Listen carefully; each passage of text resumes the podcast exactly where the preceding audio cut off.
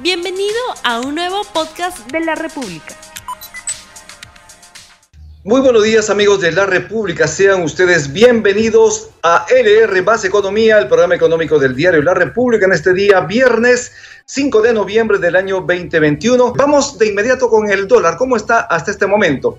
En el mercado paralelo el dólar se compra en 3 soles, 99 y se vende en 4 soles, 03 mientras que en los bancos se cotiza en 3 soles, 96 la compra y en 4 soles 16 la venta. Vamos de inmediato con el programa.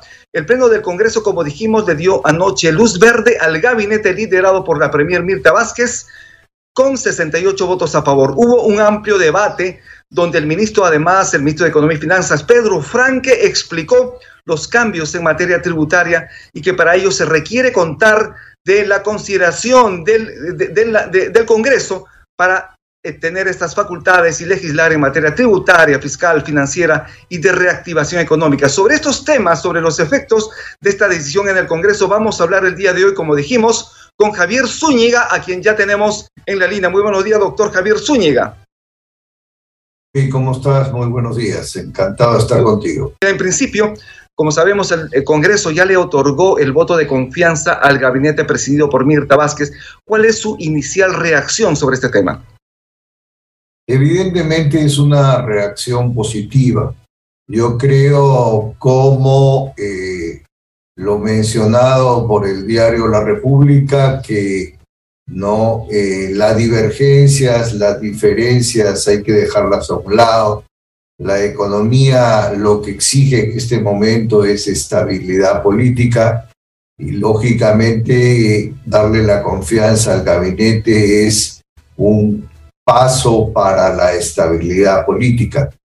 ¿no? Por lo tanto, yo creo que las contradicciones no nos van a llevar a ningún rumbo y este tema de confianza lo que va a permitir es ir aquilatando lentamente la estabilidad política que es muy necesaria para la economía.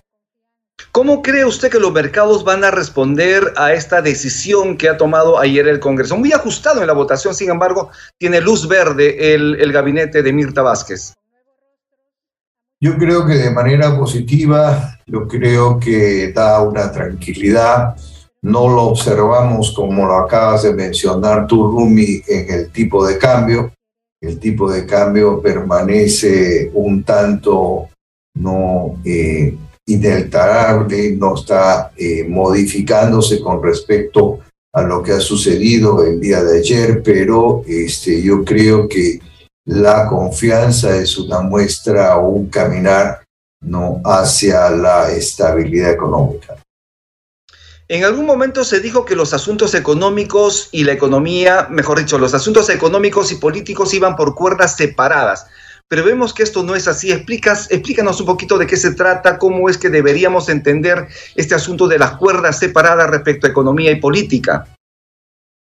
Yo creo que durante muchos años, y creería yo que hasta el año 2000, 2018-2019, pudimos sostener que la economía caminaba por un lado y por otro lado caminaba no la política.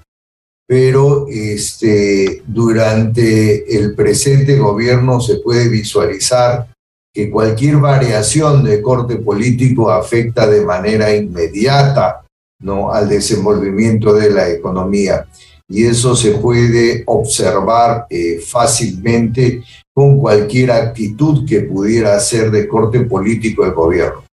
Recuerda tú que cuando eh, se decide eh, nombrar de presidente del Banco Central de Reserva al señor Julio Velarde y a tres reconocidos o prestigiosos economistas, el tipo de cambio que andaba alrededor de 4.11 bajó hasta niveles de 3.87. Declaraciones del presidente de la República acerca de la nacionalización o expropiación del gas de camisea y luego la masificación determinó que el tipo de cambio saltara por encima de niveles de 4 Por lo tanto, eh, cualquier eh, inconveniente político se muestra rápidamente en el, en el avatar económico. ¿Cree usted que con la investidura del gabinete habrá un retroceso en el precio del dólar? Porque obviamente decisiones políticas como las que hemos visto que de alguna manera generan tranquilidad, obviamente va a tener incidencia en los mercados. Vamos a estar observando obviamente cuál es el comportamiento bursátil, pero también el efecto inmediato es en el precio del dólar. ¿Usted cree que luego de esta investidura habrá un retroceso en el valor, en el precio del billete verde? Yo creo que si es que pasamos momentos políticos tranquilos, ¿no? Eh, yo creería que el tipo de cambio podría bajar a niveles insospechados cercanos al 3.65, 3.7, pero para ello se requiere mucha tranquilidad, se requiere la convergencia del Ejecutivo con el Legislativo, se requiere ¿no? que el señor presidente de la República no emita eh, declaraciones contradictorias. Se requiere que se deje a un lado el tema de la Asamblea Constituyente, ¿no? Son temas que si se dejaran de lado, yo creería que el tema, el tema del tipo de cambio podría bajar a niveles insospechados. Y la razón es muy clara. El año pasado exportamos alrededor de 45 mil millones de dólares y este año exportaremos por encima de 57 mil millones de dólares. Ese incremento se debe fundamentalmente al aumento de los precios de los minerales. Por lo tanto, el ingreso de dólares es muy alto. Deberíamos estar ¿no? en un nivel por debajo del 3.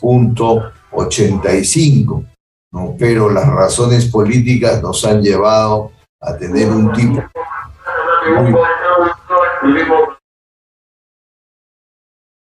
Ayer ha señalado que se plantea facultades en materia tributaria, fiscal, financiera y de reactivación económica. Están pasando, como siempre, los emprendedores peruanos a esta hora del día, empezando su chamba por esta zona de Lima.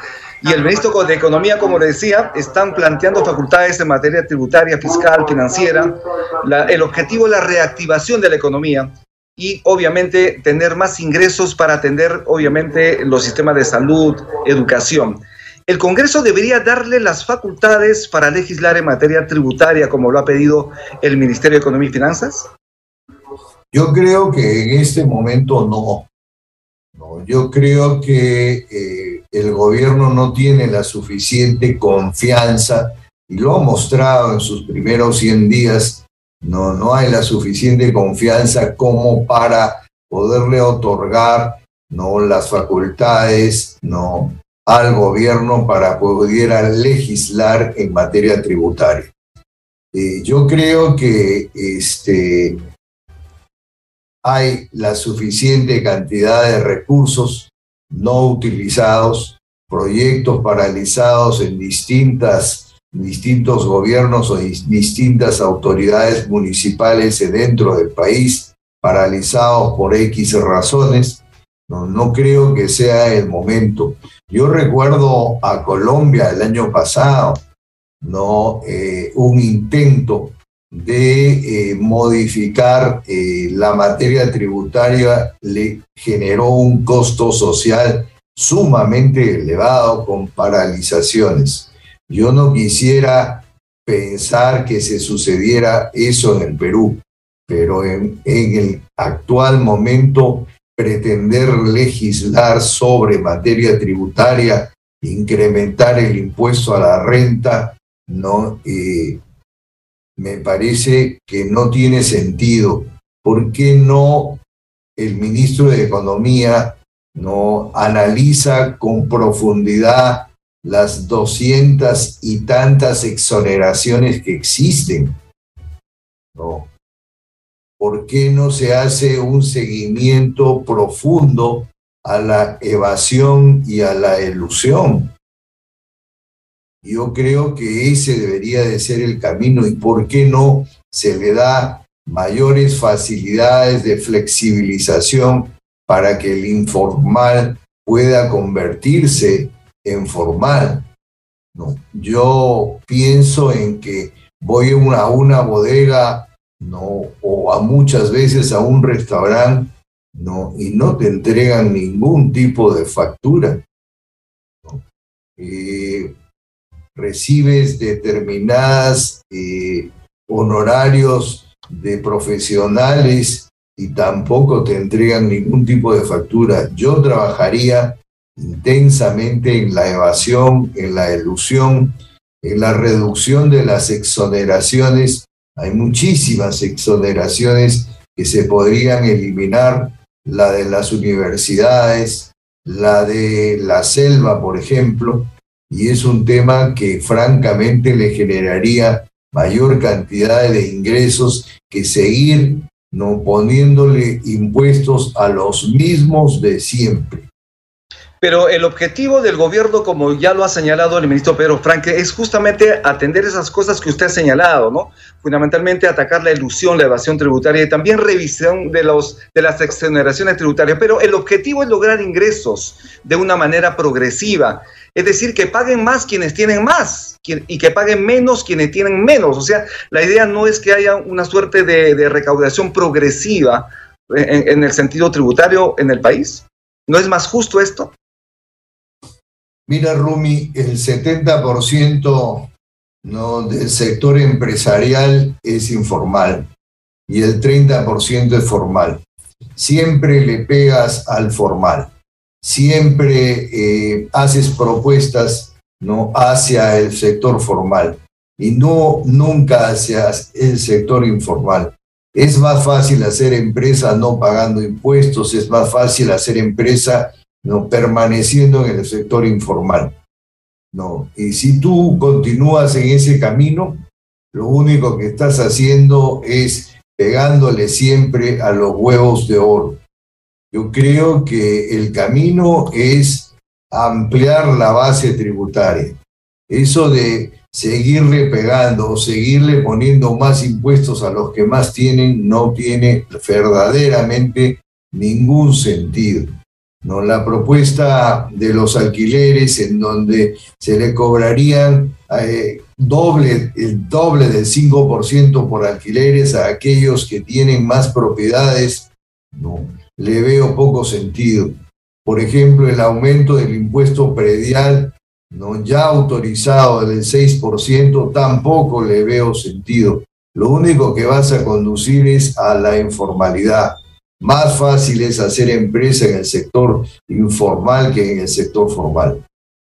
Doctor Zúñiga, sin embargo, se trata de una recomendación del Fondo Monetario Internacional, del Banco Mundial también, la aplicación de impuestos a los que más tienen. Esto también se está aplicando en países de Europa, incluso también en algunos países latinoamericanos. ¿Y por qué no subirnos a la ola esta importantísima donde haya esa progresividad en el cobro de los impuestos? Yo entiendo que ha sido una recomendación de una consultoría del Fondo Monetario Internacional y, tal vez del Banco Mundial. ¿no? Hay algunos países este, en el mundo en donde se aplican impuestos a los que más tienen, ¿no? Eh, pero yo creo que en las circunstancias ¿no? en que nos encontramos, ¿no? en donde estamos saliendo recién de la pandemia, ¿no? en donde la economía no está totalmente recuperada. Hace unos segundos acabo de escuchar contigo al ministro Franque de hablar de incrementos con respecto al año pasado. Por favor, el año pasado estábamos aislados, estábamos con una economía que no trabajaba al 80%, hacer relaciones con respecto al año pasado no tiene ningún sentido. Recién podremos hacer relaciones del próximo año con respecto a este año, pero todo el efecto de este año es rebote puro. No, hay nada de crecimiento. El año pasado menos 11.1 y si llegamos a 10, quiera Dios, no es rebote. Pero compararnos con el año pasado, hablar que la incertidumbre ¿no? del sector empresarial ya empieza a ser positiva. La verdad que yo creo que el ministro eh, lee otra información de la cual yo leo diariamente. ¿no? Este, el país no está saliendo, la economía no está todavía saliendo. Yo creería que febrero o marzo del próximo año la economía peruana esté saliendo. Y en una situación de esa clase, plantear más impuestos me parece eh, poco clara. Tal vez cuando la economía esté mejor plantear más impuestos podría ser adecuada, pero en este momento, ¿no? incrementar el impuesto predial del 6% cuando ¿no? cualquier cantidad de peruanos no lo están pagando y lo veo por la gran cantidad de amnistías tributarias que ofrecen las municipalidades, me parece inaudito. Así es. Bien, tal vez estamos 24 estamos pensar diferente. Estamos ya terminando el programa. Yo le agradezco muchísimo, doctor Zúñiga, su participación en LR Economía. Sin embargo, no queríamos irnos sin antes eh, tener el comentario suyo sobre el proceso de vacunación. Como hemos dicho, está avanzando a paso acelerado. El ministro Ceballos, de alguna manera, está trabajando silenciosamente, como usted lo indicó en algún momento. ¿Y qué le parece a usted este proceso de vacunación?